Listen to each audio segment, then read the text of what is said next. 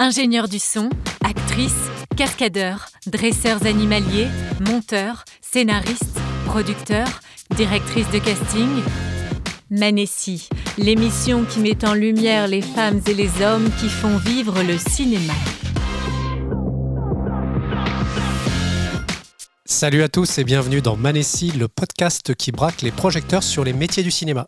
Cet été, on vous propose des rencontres de cinéma passionnantes, enregistrées au Festival du cinéma et de la musique de film de la Baule, créé par Sam Bobino et Christophe Baratier. Alors c'est parti pour un nouvel épisode avec un nouvel invité.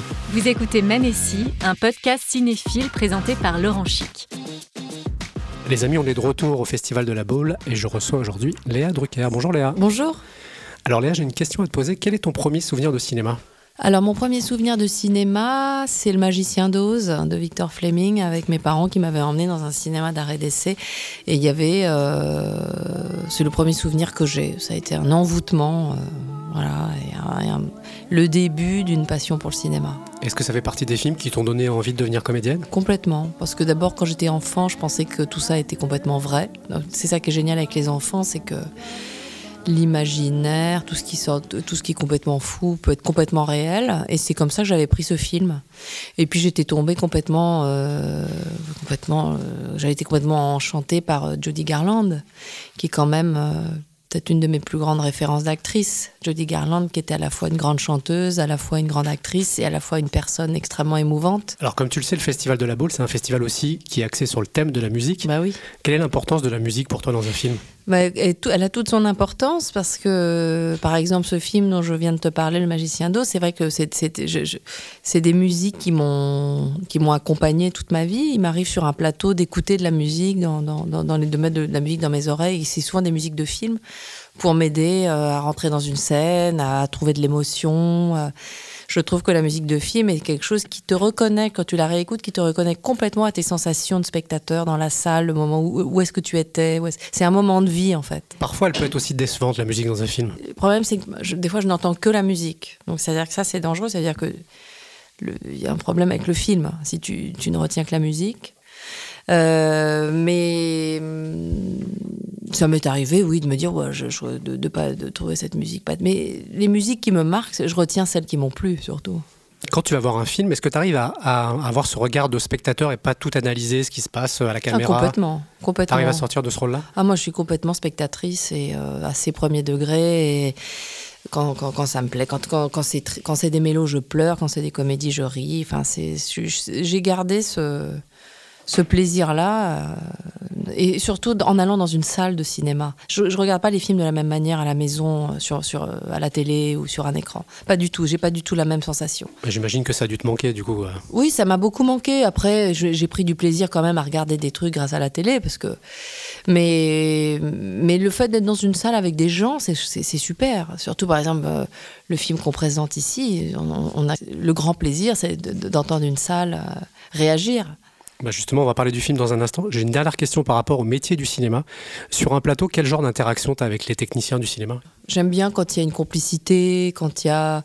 Moi, j'ai souvent des complicités avec l'accessoiriste, par exemple, parce que c'est les objets, les trucs. Euh, Tiens, là, tu peux pas, tu peux me trouver un truc comme ça pour tel, pour cette scène. Enfin, il y a quelque chose où tu te rends compte sur un plateau de tournage que c'est vraiment complètement, euh, c'est très collectif, quoi, et qu'il y a une intimité qui se crée. Parfois, tu arrives sur un plateau, évidemment, tu connais personne.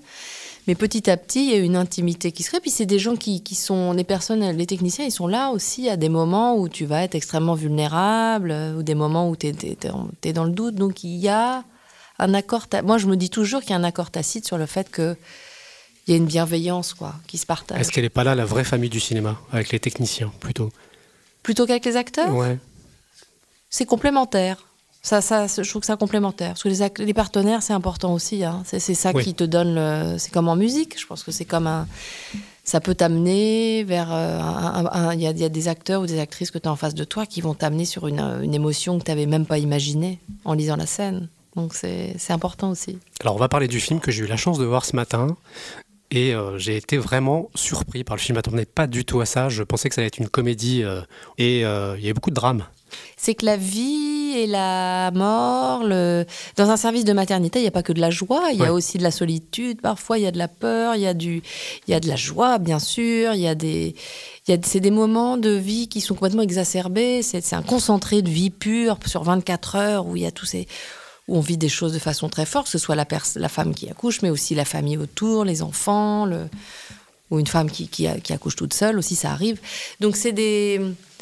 Ça peut pas être que drôle, que dans la comédie. C'est-à-dire que moi, c'est ça qui me plaisait dans le scénario, c'est qu'il y avait cette sensibilité derrière et qu'il y avait, c'était toujours lié à un truc euh, euh, émotionnel, quoi, organique et émotionnel, quoi qu'il arrive. Même si on se marre beaucoup. Puis en plus, Julien, il aime bien, il aime bien aller dans des choses assez folles par moment. Mais il y a toujours une sorte de vérité derrière et que et que c'est des moments quand même qui ne sont pas ordinaires. Le thème du père, ça m'a vraiment. euh, Bon, c'est, oh, je, vais, je vais dire ça pendant le podcast, c'est pas grave, j'ai perdu mon père récemment. C'est vraiment quelque chose qui m'a, qui m'a vraiment touché. Et, et je crois que pendant tout le film, j'étais accroché à ça. Quoi. J'ai... Ouais, je comprends. Puis en plus, c'est merveilleusement raconté par Antoine Gouy, Ouais. l'acteur qui, qui porte ça dans le film. Euh, mais c'est vrai que c'est un, une- ce qui se passe là est assez universel et malheureusement, ça arrive de perdre un parent et de perdre un parent dans cette situation où en même temps, vous allez donner la vie. Ça, c'est, quel- c'est arrivé Exactement. à plein de gens. C'est fou, mais c'est la vie. Eh ben, merci beaucoup, Léa. Merci. C'est un plaisir. Les amis, on se retrouve très prochainement avec un nouvel invité pour découvrir son univers. Pour que l'histoire de ce podcast continue, vous pouvez le soutenir en lui attribuant 5 étoiles, notamment sur Apple Podcast. N'hésitez pas à vous abonner. On attend vos commentaires, vos suggestions sur les plateformes dédiées ou sur les réseaux sociaux.